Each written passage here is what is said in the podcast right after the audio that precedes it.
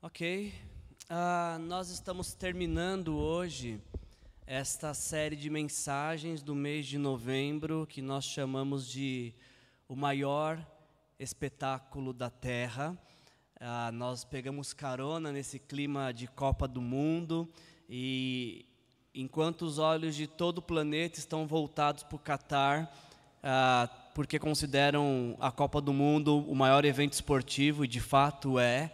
Ah, nós estamos chamando, Deus está despertando a nossa atenção para um espetáculo que é maior que a Copa do Mundo, que será mais de maior vislumbre que a Copa do Mundo, que toda a humanidade verá.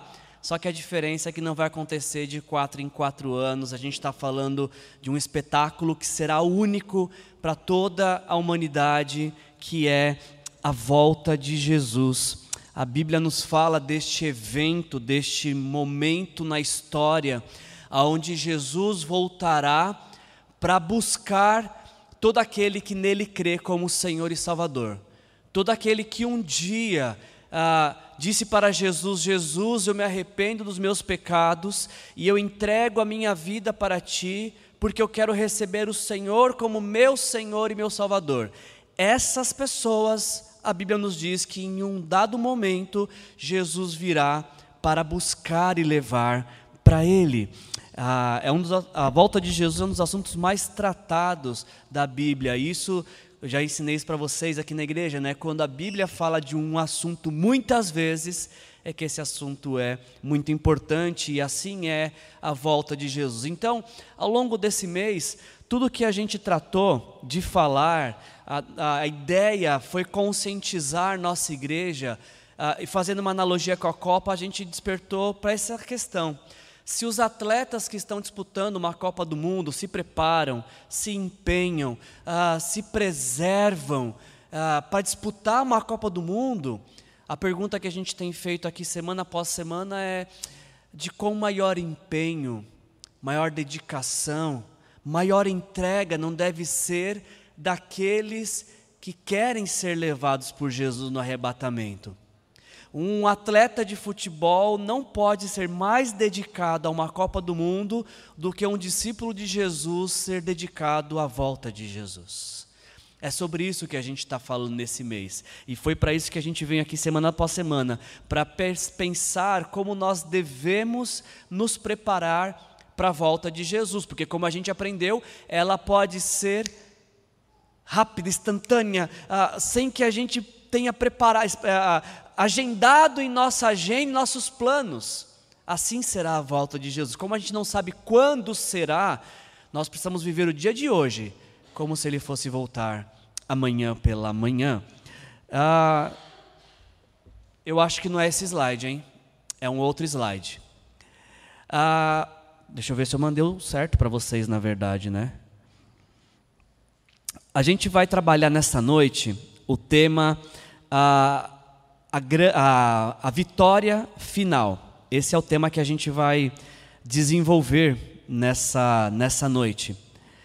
E eu queria, nesse como último tema nosso, uh, refletir um pouquinho com vocês sobre, uh, sobre aquilo que Deus tem reservado para nós. Eu quero encerrar essa série com algo que eu ainda não tratei. E eu deixei justamente para o final para poder uh, tratar e conversar sobre isso com vocês. Porque a gente tem falado, a gente tem falado uh, que Jesus vai voltar. E nós temos falado que quando ele voltar, ele vai nos levar. A pergunta que eu te faço é: vai nos levar para onde? Até o presente momento a gente não falou isso. A gente falou que Jesus vai voltar, que a volta dele vai ser ah, instantânea, vai ser ah, imediata, que ele, ele vai voltar numa hora que ninguém estiver esperando. A gente já falou de tantas, várias coisas sobre a volta de Jesus. Mas a pergunta é: ele vai voltar e vai nos levar para onde? Ah, talvez rapidamente, num, quem sabe até mesmo no impulso, você responda ah, para o céu, né? Eu, eu acho que era. Até hoje eu achava que era para o céu. É interessante a gente pensar que aquilo que nós chamamos de céu essa expectativa que nós temos do céu, que a gente ensina para nossas crianças sobre o papai do céu, e que a gente fala para as crianças que quando a gente morre, a gente vai morar no céu. Isso que nós chamamos de céu, na Bíblia é chamado de vários nomes. Deixa eu ver se conseguiu trocar. Deu certo para trocar o slide? Ixi, então vamos sem slide hoje. Não é assim não. Que está lá no e-mail? Tá bom, então vamos sem slide hoje. Ah, o que a Bíblia chama de céu é chamado de vários outros nomes na Bíblia. Por exemplo, um dos nomes do céu é também a casa do Pai. Você pode abrir sua Bíblia, por favor, em, em João capítulo 14, versículos de 1 a 3? Como a gente não tem slide hoje, hoje a gente vai treinar a abrir a Bíblia, que é um treino muito bom, inclusive, que a gente tem que fazer com uma certa frequência. João capítulo 14, versículos uh, de 1 a 3. Olha só o que o próprio Senhor Jesus diz sobre o céu. Não se perturbe o coração de vocês. Creiam em Deus, creiam também em mim. Na casa de quem? a casa do meu pai. Na casa do meu pai há muitos aposentos. Se não fosse assim, eu lhes teria dito: Eu vou lhes preparar lugar. E se eu for e lhes preparar lugar, voltarei e os levarei para mim, para que vocês estejam onde eu estiver. Uma das formas que a Bíblia nos apresenta o céu é como uma moradia. E ela diz que o céu é a casa do Pai, é a morada do Pai. É por isso que Jesus nos ensinou a orar, Pai nosso que está no. Porque o céu é a morada do Pai. E se a gente tem esse desejo de estar com Deus para sempre, nada mais natural da gente estar aonde Ele está. O céu é a morada de Deus, e assim a Bíblia nos apresenta. Então, quando a gente está falando da volta de Jesus, Jesus está nos ensinando que quando Ele voltar, Ele nos levará para uma nova moradia, a casa do Pai. É lá que vamos passar a nossa eternidade. Mas não só isso, a Bíblia também tem um outro, uma outra terminologia pra, para o céu. Abra sua Bíblia em Hebreus, capítulo 11. Hebreus 11. Versículos de 13 a 16. Hebreus uh, 11, de 13 a 16. Que diz assim para a gente. Hebreus, uh, perdão, 11, 13. Hebreus 11, 13. Todos estes, ou seja, esse grupo de pessoas que o autor de Hebreus está falando, de que viveram pela fé, Hebreus 11, 13. Todos estes viveram pela fé e morreram sem receber o que tinha sido prometido. Viram-no de longe e de longe o saudaram, reconhecendo que eram estrangeiros e peregrinos na terra. Os que assim falam mostram que estão buscando o quê? Uma uma pátria. O céu é nos apresentado como uma pátria. Olha que interessante, versículo 15. Uh, ah, se estivessem pensando naquela, na pátria de onde saíram, teriam a oportunidade de voltar. Em vez disso, eles esperavam por uma pátria melhor. Qual é essa pátria melhor? A pátria celestial. Pátria celestial. E é por essa razão que Deus não se envergonha de ser chamado Deus deles, porque Ele preparou uma cidade. O autor de Hebreus nos ensina de que o que a gente chama de céu é a nossa verdadeira cidadania. Não só uma morada, mas um lugar de estadia. Não só um lugar para estar, como um lugar para pertencer. Se você quiser voltar algumas páginas em 2 Timóteo, capítulo 4, o apóstolo Paulo tinha essa esperança e ele diz em 2 Timóteo 4:18: O Senhor me livrará de toda obra maligna e me levará a salvo para o seu reino celestial. Você sabe que todo reino tem um rei e tem súditos. Então, o céu que chamamos de céu não é apenas um lugar para se estar, como também um lugar para se pertencer. E o último dentre tantos exemplos que eu poderia dar para vocês, Lucas capítulo 23. Lucas 23, uh, versículos 42 a 43. Jesus está crucificado, ele tem um ladrão à sua direita e ele tem um ladrão à sua esquerda. Um dos ladrões começa a zombar de Jesus e fala: Olha, se você é quem diz ser, por que você não desce daí e livre a você mesmo e a nós? E aí o outro ladrão, então, uh, Lucas 23, a partir do verso 42, ele diz para, para, para Jesus: Jesus, lembre-se de mim quando entrares no teu reino. E em, resposta disso, então, versículo 43, Jesus lhe respondeu: Eu lhes garanto, hoje você estará comigo aonde? No paraíso. O céu, na verdade, é não apenas um lugar para se estar, um lugar para se pertencer, como também um retorno a um lugar de onde nunca deveríamos ter saído. Quando você ouve a palavra paraíso, você que tem o hábito de ler a Bíblia, o que vem à sua mente? O que, que você lembra? Jardim do Éden. Portanto, ir para os. É, é, parece um pouco contraditório, eu acho que eu não vou concordar comigo mesmo, mas assim, ir para o céu é, é também voltar. Voltar para o paraíso, voltar para o jardim perfeito de Deus, voltar, como eu disse, para um lugar de onde nós nunca deveríamos ter saído.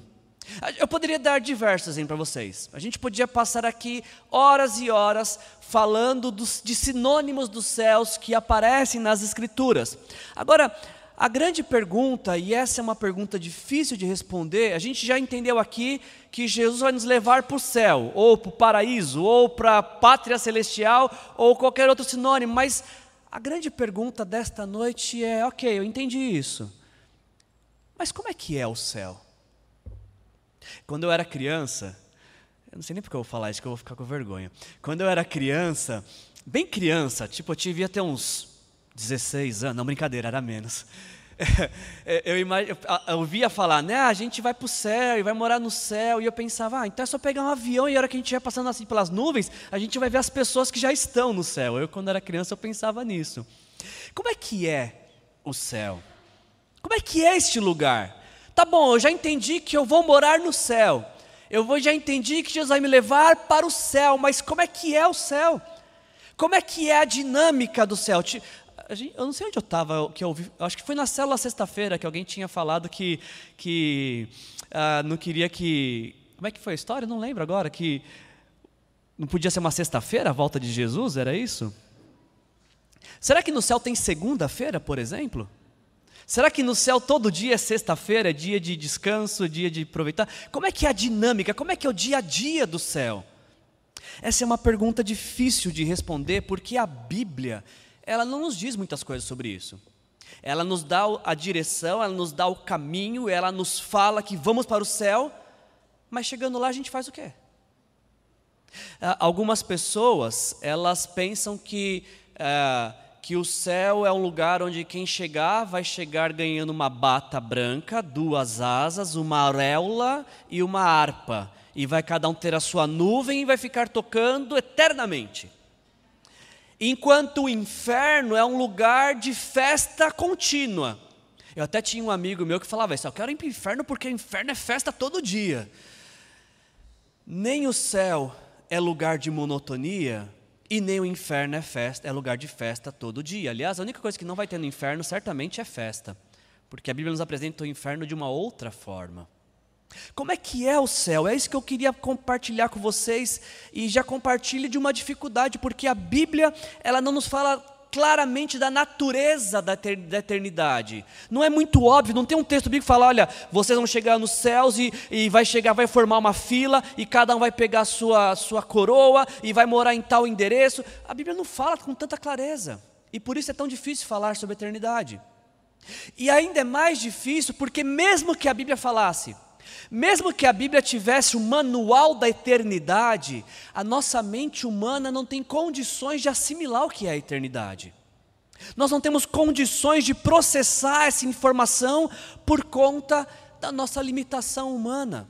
Então, além da Bíblia não falar com clareza, mesmo que ela dissesse, nós não temos condições de compreender.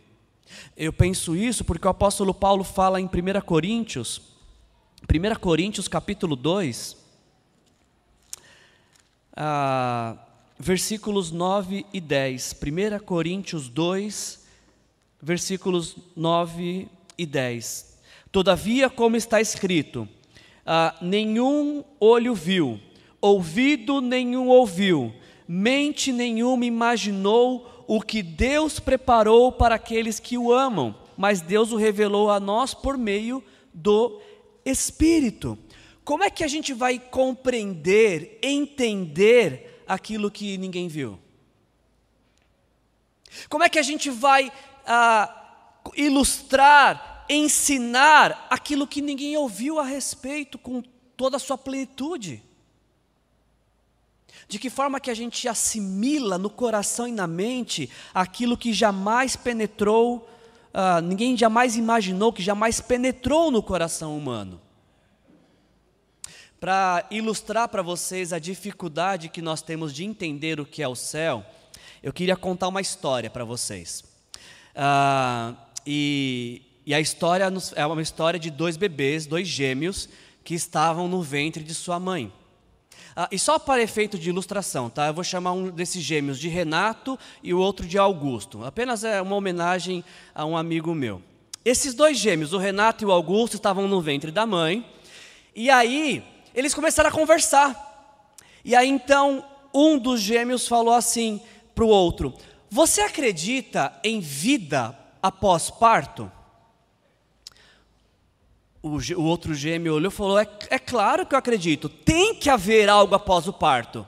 Talvez nós estamos aqui para nos preparar para o que virá mais tarde.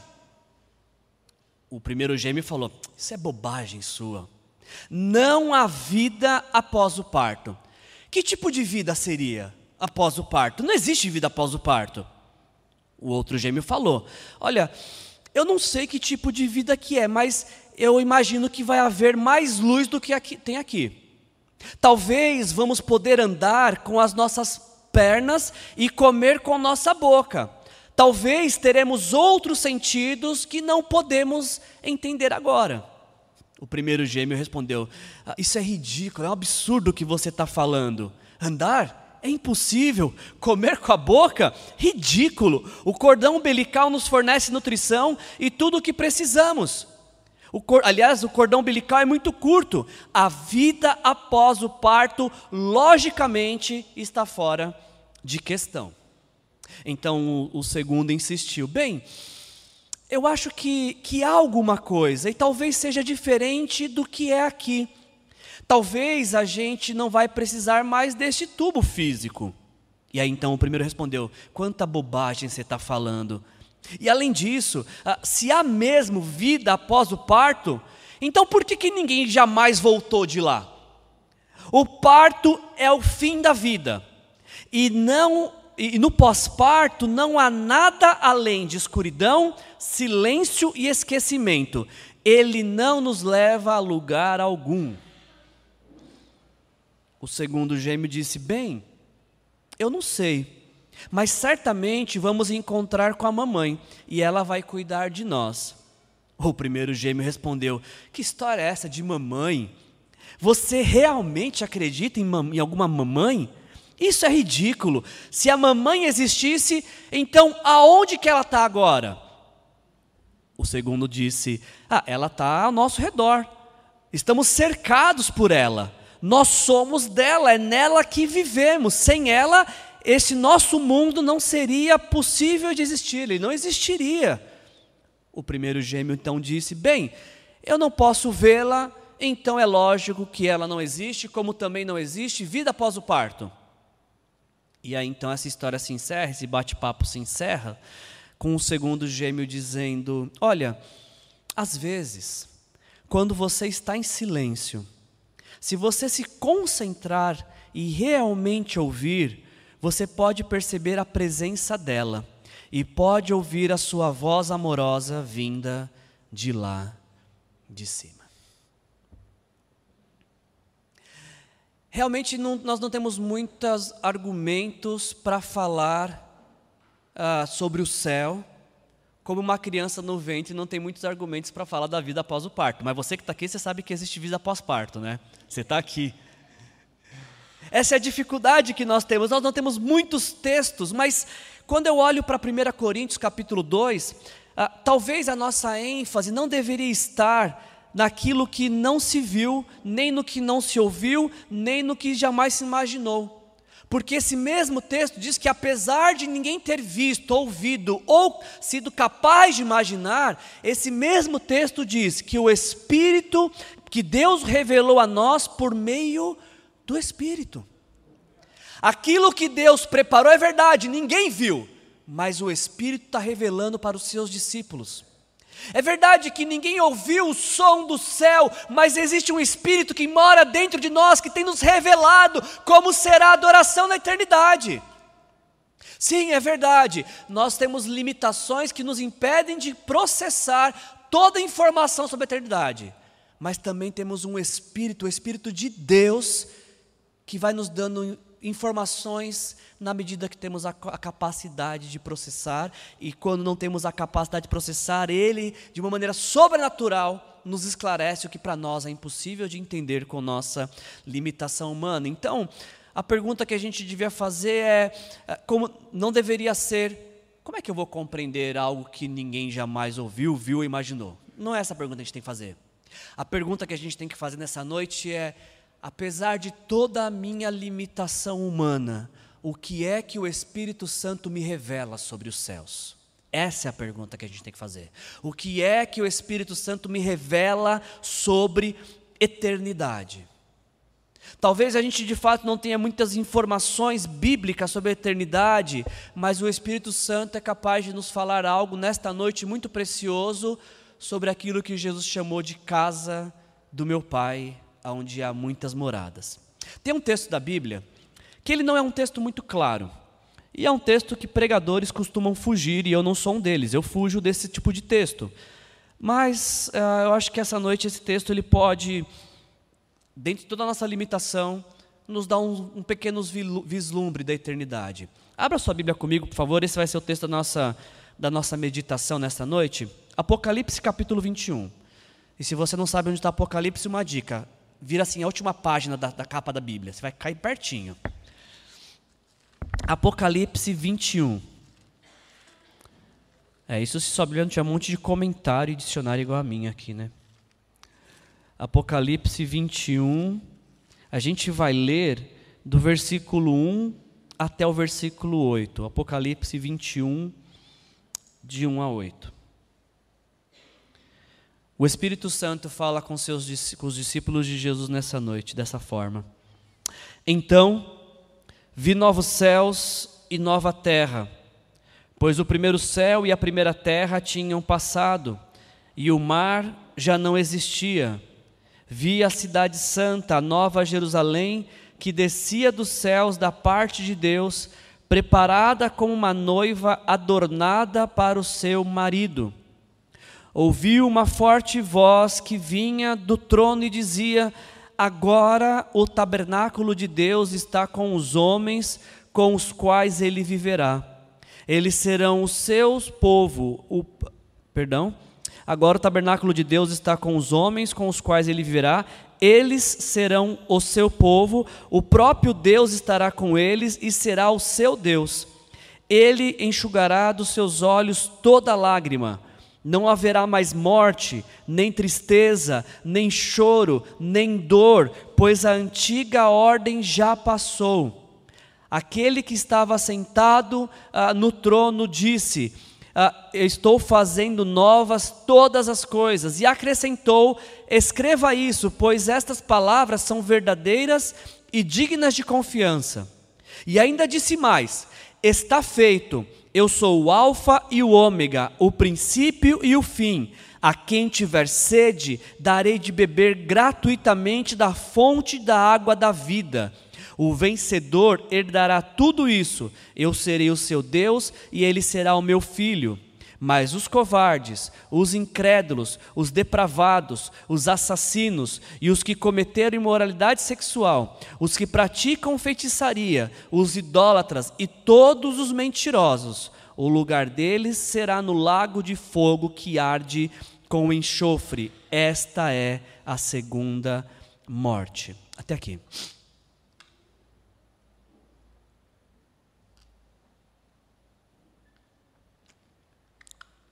Eu tive um professor na pós-graduação e ele me contou uma história que marcou minha vida. Ele disse que ele era uma criança uh, que gostava muito de ler gibi. Uma época que as crianças liam gibi, que não tinha celular, não tinha Netflix, não tinha videogame. Gibi era uma boa atração para a infância. E esse professor, ele me disse que certa, ele gostava muito de gibi de personagens em quadrinho, de heróis, né? E se eu não estiver enganado, o personagem preferido dele era o Super-Homem. E aí ele estava contando para a gente em sala de aula que uma vez ele estava lendo o gibi do super-homem e a noite estava avançando, né? E aí ele ouve uma voz, a mãe dele falando: desliga a luz, guarda o gibi e vai dormir.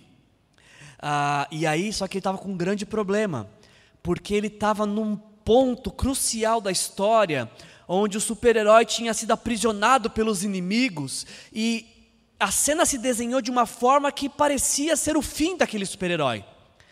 E aí ele estava com um dilema, porque de um lado ele tem a ordem da mãe.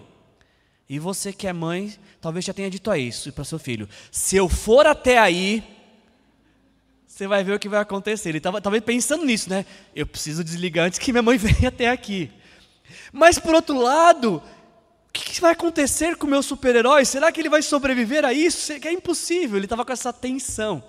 E aí então ele teve a brilhante ideia. Ele correu para a última página do gibi e aí ele viu como a história terminava, ele, ah, ele não morreu, beleza. Aí ele conseguiu apaziguar o coração e dormir tranquilamente em saber que independente do que tenha acontecido naquela circunstância, o final da história assegurava que o herói dele tinha vencido e estava estava vivo. Ah, o livro de Apocalipse, ele é para nós na Bíblia esse tipo de livro que nos conta que o, único herói da Bíblia, o Senhor Jesus Cristo, está vivo e venceu todas as coisas. E quando a gente lê o livro de Apocalipse, a gente faz esse tipo de leitura e ela também nos conforta em saber que, independente do que nós estamos vivendo, o livro de Apocalipse nos aponta para um final feliz, para um final glorioso, para um final triunfante, para um final de alegria eterna. Acreditamos que o livro de Apocalipse foi escrito por volta do ano 95 depois de Cristo. Quando foi por volta do ano 64, o cristianismo passou a ser uma crença proibida no Império Romano. Então, a gente está falando de um livro que foi escrito num período, talvez, do período mais tenso, mais cruel de perseguição aos cristãos em toda a história.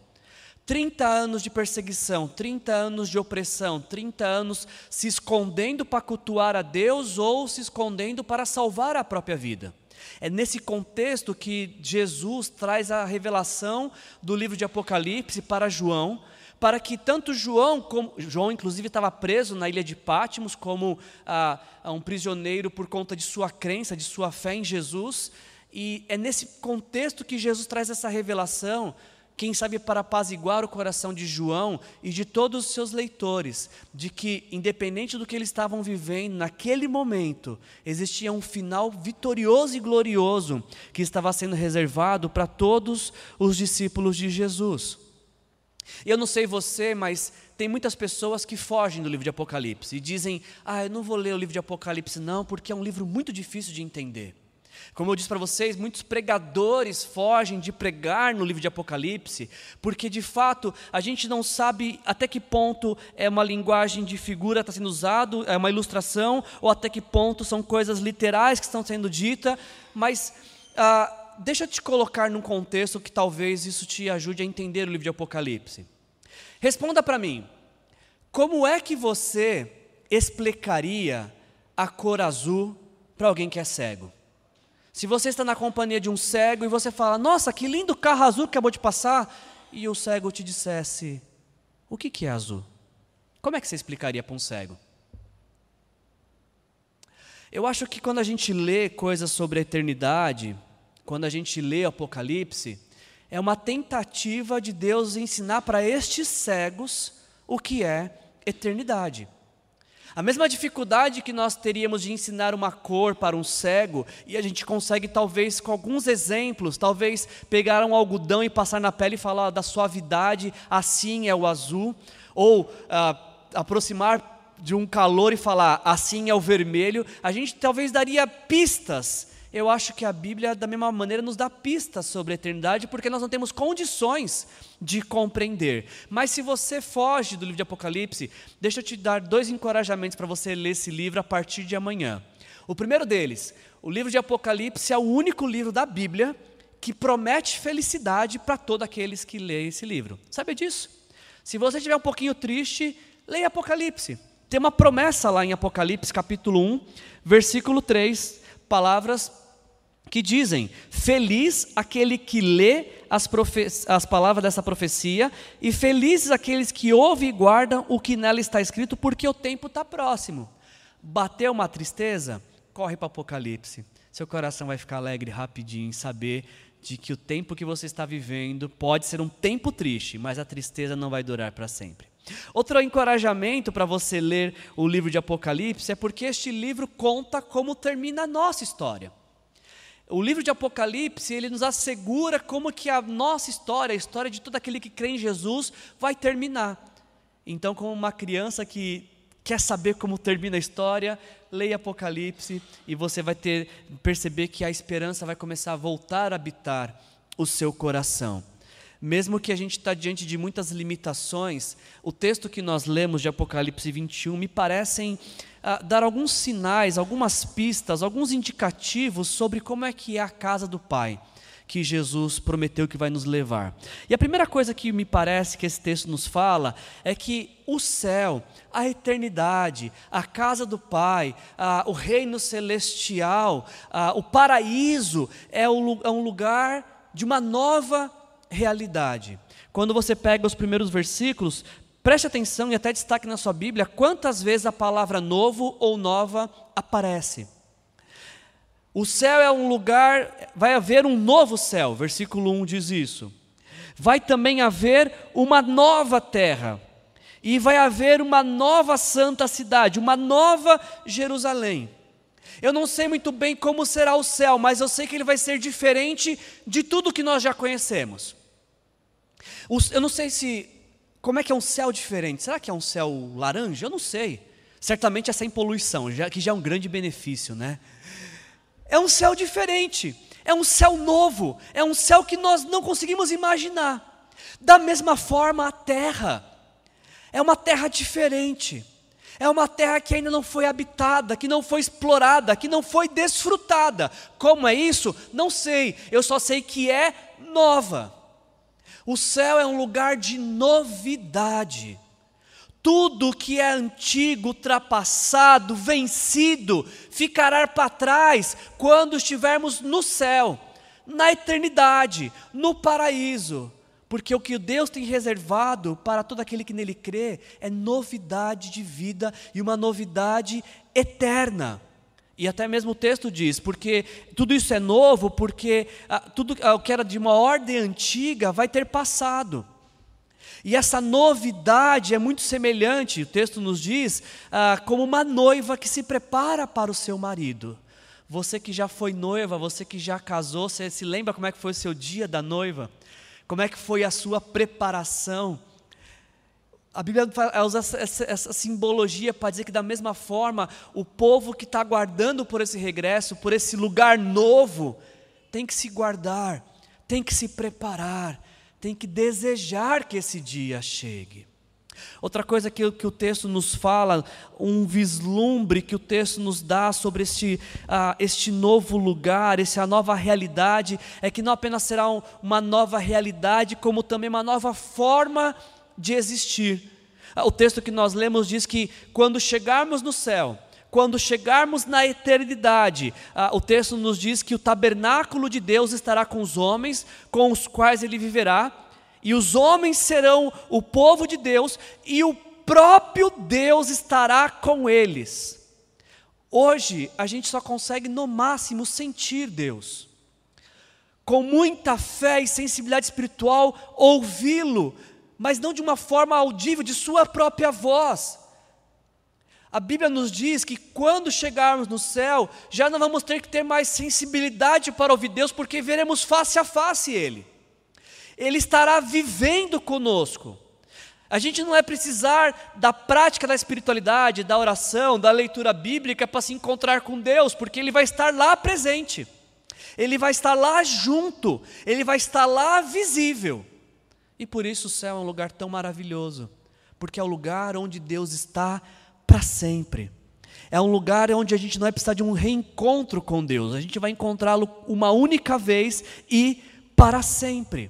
Ele estará lá a, a, gente pensa às vezes de uma maneira equivocada, né, de que o céu é um lugar onde as coisas desse mundo boas serão potencializadas ao, ao máximo lá. E eu estava preparando a mensagem essa semana e eu me deparei com a frase de um grande teólogo chamado Millard Erickson. Ele diz as seguintes palavras: A natureza básica do céu uh, é a presença de Deus, presença da qual fluem todas as bênçãos do céu. Preste atenção nisso. Nossa vida no céu consistirá em descanso, adoração e serviço. Por que, que o céu é céu? Porque lá é o lugar que Deus estará para sempre. Por que, que o inferno é inferno? Porque lá é o lugar que Deus não vai pisar jamais. O que faz do céu céu e o que faz do inferno inferno é o lugar onde Deus está estará presente e onde o lugar de Deus estará ausente. Portanto, o céu, independente se é um lugar físico, uh, uh, uh, se é lá em cima, se é aqui na terra, a grande questão é que o céu é o lugar de Deus, de convívio com Deus, e é isso que faz do céu ser céu, porque é um lugar onde vamos desfrutar da presença de Deus. Como eu falei algum tempo atrás, a ida ao céu, na verdade, é um regresso ao paraíso que foi perdido por conta do pecado. Lá no começo da Bíblia, a gente vê que Deus criou uh, um jardim uh, onde Ele fez crescer diversos tipos de plantas frutíferas, criou os animais, um lugar perfeito, colocou o homem e a mulher para lá habitarem e cuidar desse jardim. Só que o homem e a mulher que Deus criou, os primeiros seres humanos que existiram, se rebelaram contra Deus decidiram desobedecer a Deus, e a consequência da desobediência a Deus foi a morte física. O corpo que era para ser perfeito acabou sofrendo com o tempo. Ah, também a morte espiritual, houve uma desconexão com Deus. Quando o homem e mulher pecaram, eles foram expulsos do jardim, expulsos do, do paraíso. Portanto, uma vez perdoados por Jesus, agora é hora de voltarmos para esse lugar de perfeição para esse lugar de encontro com Deus diariamente. Aquilo que Adão e Eva perderam, se esconderam de Deus por conta do pecado, a gente vai desfrutar continuamente, porque não vai ter mais pecado. Não vamos precisar mais nos esconder da face de Deus, porque estaremos limpos e puros diante dele, graças àquilo que Jesus fez por nós na cruz. Ainda, esse texto que nós lemos nos diz que além de a vivência no céu é uma nova realidade, porque tudo se fará novo. Além de uma nova existência, porque passaremos a existir com Deus, na presença de Deus, na companhia de Deus. Aquilo que mais me cativa nesse texto é que esse texto nos diz que céu é o lugar de uma nova experiência. O texto diz que quando chegarmos no céu, Deus enxugará dos nossos olhos toda lágrima. Não vai haver mais choro inclusive nem de alegria, pelo que eu estou entendendo. Não tem lágrima, não tem lágrima. Não sei como é que o olho vai lubrificar, mas não vai ter lágrima. É o que o texto diz. Não vai ter mais motivos para chorar. O texto nos diz que quando a gente chegar no céu, a gente vai ter uma nova experiência, porque pela primeira vez na nossa existência, nós não saberemos mais o que é dizer adeus por conta da morte. Ninguém mais vai morrer no céu. A gente não vai nunca mais ter que sentir saudade por conta do, que a do vazio que a morte deixou, porque não vai haver mais morte. A Bíblia nos diz que esse céu, a casa do Pai de Jesus, o reino celestial, o paraíso, é um lugar onde não vai haver mais tristeza. Você consegue imaginar uma existência sem tristeza? É impossível para nós imaginarmos uma, uma, uma tristeza sem existência, uma existência sem tristeza. Mas o céu é este lugar onde nada mais nos deixará triste. Eu não sei como é que é o céu, mas a Bíblia nos diz que ele é um lugar onde não vai ter mais dor. Sabe aquela hora que o corpo parece que não vai aguentar?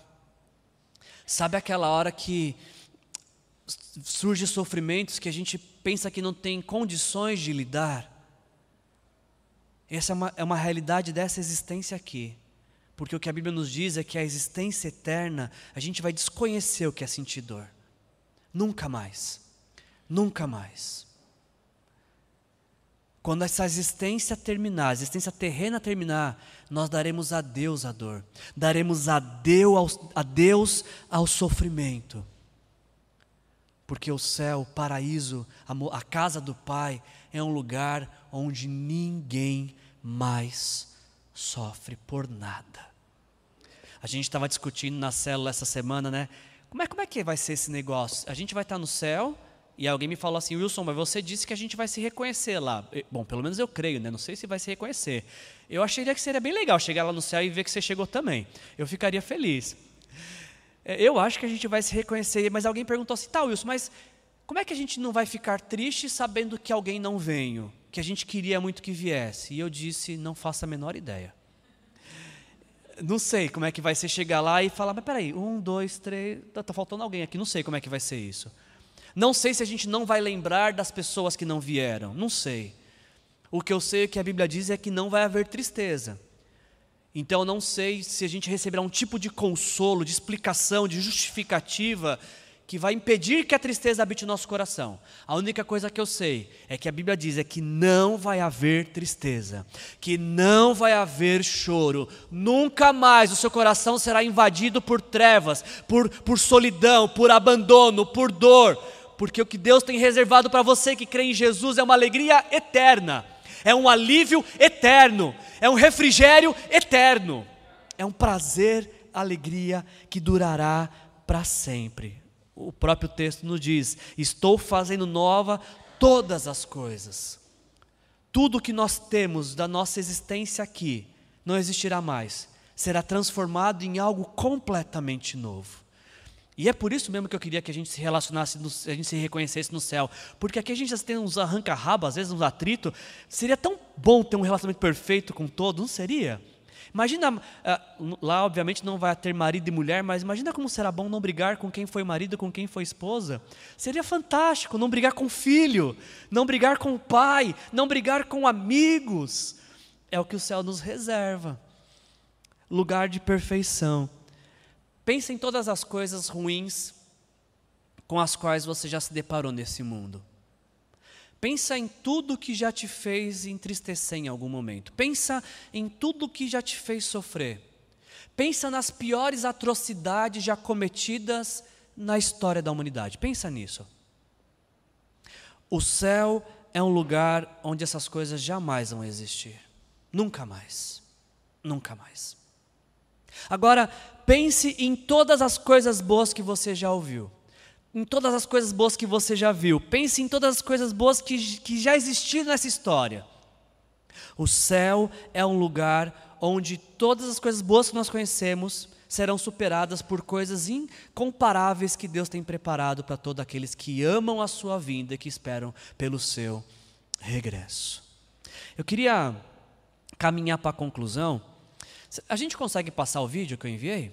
Eu queria uh, pedir que desligassem as luzes, por favor. Como eu falei para vocês, ensinar sobre o céu não é uma coisa simples. É como ensinar cores para um cego. Esse mundo, desde que a humanidade foi expulsa do paraíso, nós fomos cegados. A gente não consegue compreender como é o céu em sua totalidade. Mas eu acho que o Espírito Santo faz algumas coisas ecoar em nosso coração. Eu queria que você prestasse atenção nesse vídeo que nos fala um pouquinho sobre a eternidade.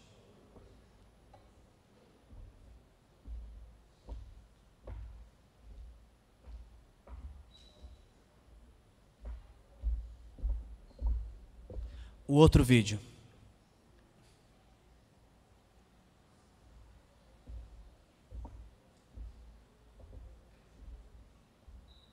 Nós, os marujos cansados, Em tempestade ou brisa suave, somos tentados a deixar a questão de lado. Somos inevitavelmente conduzidos a abraçar este lado da realidade que é parte e não todo. Pois o erro dos filósofos foi este mesmo: pensar que aqui é sombra e o outro lado real. Erraram, pois a realidade aqui é parte de outra parte, do outro lado. Partes que juntas fazem todo. O que vemos não são sombras, mas ecos, resquícios de um mundo que era, é e se foi. O que vemos são lampejos da grande beleza, embrulhada em alegria e tristeza. Ouvido ainda não ouviu, e coração ainda não sentiu.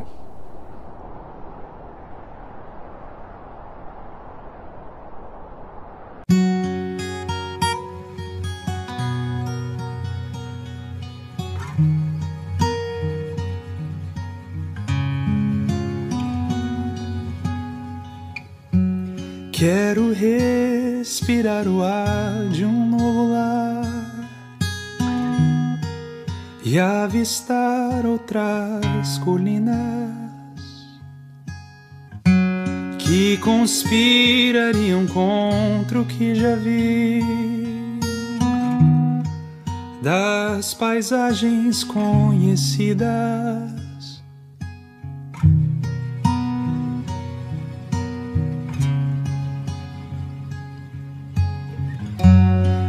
Fronteira da poesia encontrar,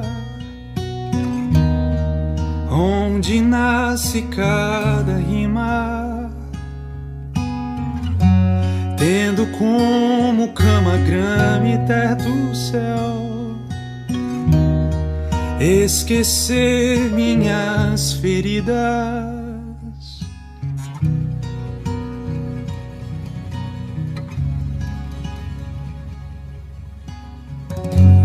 E as memórias desta vida vou plantar e as regar com recomeços. Nem mil dicionários poderão conter adjetivos que os descrevam.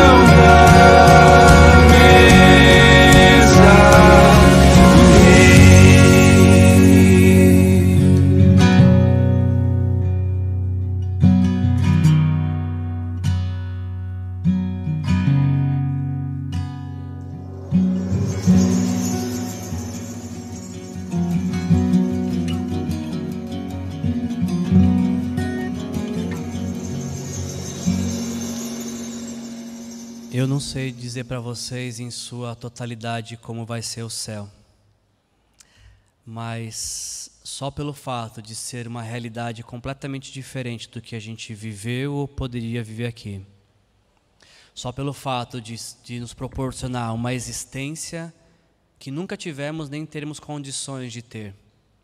O simples fato de o céu ser um lugar de uma experiência sem morte, sem tristeza, sem choro e nem dor, já me faz querer ir para lá. Já me faz vislumbrar e ter uma pequena percepção do que é que Deus tem nos reservado, do como que é a casa do Pai.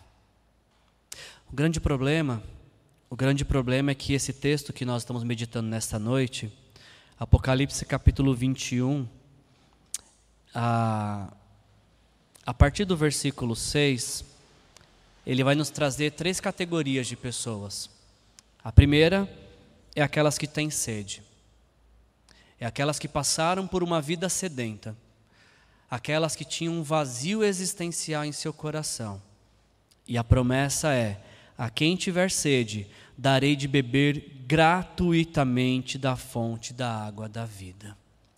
O céu é um lugar onde toda a nossa sede existencial será saciada pela presença de Deus. Uma outra categoria de pessoas, versículo 7, nos fala de vencedores, de pessoas que passaram por esta vida e triunfaram pela fé em Jesus. E a estes, Apocalipse capítulo 21, versículo 7, nos diz que o vencedor herdará tudo isso. Tudo isso o quê? Tudo isso que a gente ouviu nessa noite. Herdará todas essas coisas. E eu serei o seu Deus e ele será o meu filho. A grande vitória concedida pela eternidade é que vamos desfrutar em sua plenitude da paternidade de Deus. Vamos entender em sua totalidade o que significa ser filho e filha amado do Pai. Mas esse texto também nos fala de um terceiro grupo de pessoas. O texto nos diz que os covardes, os incrédulos, os depravados, os assassinos os que cometem imoralidade sexual, os que praticam feitiçaria, os idólatras e todos os mentirosos, o lugar deles será no lago de fogo que arde como enxofre. E sabe, gente, às vezes a gente se apega a um desses pecados e diz: ah, você não vai para o céu porque você ah, é incrédulo, ou porque é um depravado, ou porque é um assassino. Mas o mesmo texto que fala de depravados e assassinos fala de covardes, fala de mentirosos, fala de idólatras, de pessoas que renderam seu coração aos ídolos desse tempo, como dinheiro, aprovação e tantos outros. A grande questão desse texto é que a gente não tem que se apegar a a categorias de pecado, mas vê todos esses pecados como o grupo de um único, a, a imagem de uma única pessoa, a pessoa que não teve uma rendição a Jesus. Porque quem se rendeu a Jesus jamais será um covarde, jamais será um incrédulo, jamais será um depravado, e toda essa lista que está aqui. Então, o versículo 8 nos mostra o retrato de alguém que não teve encontro com Jesus, que não se rendeu a Jesus, que não entregou sua vida para Jesus.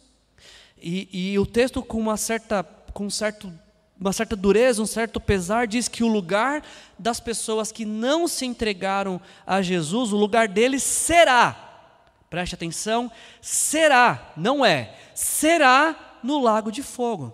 Sabe por que o texto diz será? Porque você que está ouvindo a mensagem nesta noite, ainda dá tempo. Enquanto Jesus não voltar, ainda dá tempo de que o seu lugar não seja no lago de, enxofre, mas seja no céu, na eternidade. A escolha é sua, a escolha é minha. Eu posso viver como um depravado e como toda essa lista que está aqui, sabendo que o resultado final disso é uma eternidade sem Deus, é um inferno. Ou não, eu posso entender de que esse retrato não pode ser a minha caricatura, se eu quero ir para o céu, este não pode ser o meu retrato, não pode ser a minha descrição. A minha descrição tem que ser anterior, de um sedento que foi saciado, de, de um perdedor que Jesus transformou em mais que vencedor. O céu está de portas abertas. A eternidade está de portas abertas para todo aquele que entregar a sua vida para Jesus. Você já fez isso? Houve um tempo na sua vida que você entregou a sua vida para Jesus? Recebeu Jesus como teu Senhor e Salvador? Se você já fez isso, o céu está te aguardando. A eternidade é para você. Se você ainda não fez, você pode fazer isso nesta noite, com uma simples oração. Dizer, Senhor Jesus, eu quero te entregar minha vida, eu quero ir para esse lugar que o Senhor chamou de casa do teu Pai.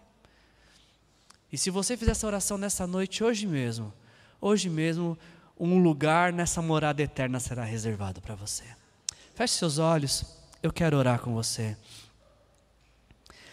Você que já entregou sua vida para Jesus, eu queria te, te encorajar nesta noite a fazer uma oração de gratidão e dizer: Senhor Jesus, obrigado. Obrigado por ter morrido na cruz em meu lugar. Obrigado porque com o seu sangue bendito o Senhor me comprou um lugar no céu. Obrigado, Senhor. Eu te agradeço, Senhor, por aquilo que o Senhor fez por mim. Eu não mereço, mas te agradeço de todo o coração.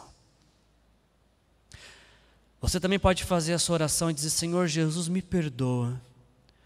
Porque depois desse mês eu percebi que eu não tenho vivido como quem está aguardando o céu, como quem está aguardando a eternidade. Me perdoa. Me ajuda a reorganizar a minha vida, os meus sonhos, os meus projetos, à luz da eternidade. Ou a sua oração nessa noite pode ser: Senhor Jesus, eu quero me arrepender dos meus pecados. Eu quero te entregar a, minha vida e te receber como meu Senhor e Salvador. Nós te agradecemos, Pai, Pai nosso que está no céu, porque o Senhor aí no céu está reservando um lugar para nós. Obrigado por esta série de mensagens que nos despertou para a realidade eterna e nos fez pensar que o Senhor está às portas, está prestes a voltar. Esta é a canção da tua igreja, Senhor. Maranata, vem, Senhor Jesus. Vem nos buscar, Senhor. Se o Senhor voltar e nos buscar nessa noite, estaremos com o Senhor para sempre. Mas se não for esta noite que o Senhor escolheu voltar, o Senhor estará conosco todos os dias até a consumação dos séculos. Essa foi sua promessa e nela nos apegamos e acreditamos, Senhor. E enquanto o Senhor não voltar, nos ajuda a tornar o seu nome conhecido, Pai, daqui até a eternidade. Essa é a nossa oração. Em nome de Jesus, amém. Se você quiser que alguém ore com você, se você precisa de oração, se você quer entregar a sua vida para Jesus, ocupe uma dessas primeiras cadeiras, teremos o maior prazer de orar por você. Que a graça do nosso Senhor Jesus Cristo, o amor do nosso Deus o Pai e a comunhão com o Espírito Santo faça arder em nosso coração o desejo pela eternidade. Sejam cheios do Espírito Santo. Jesus te abençoe.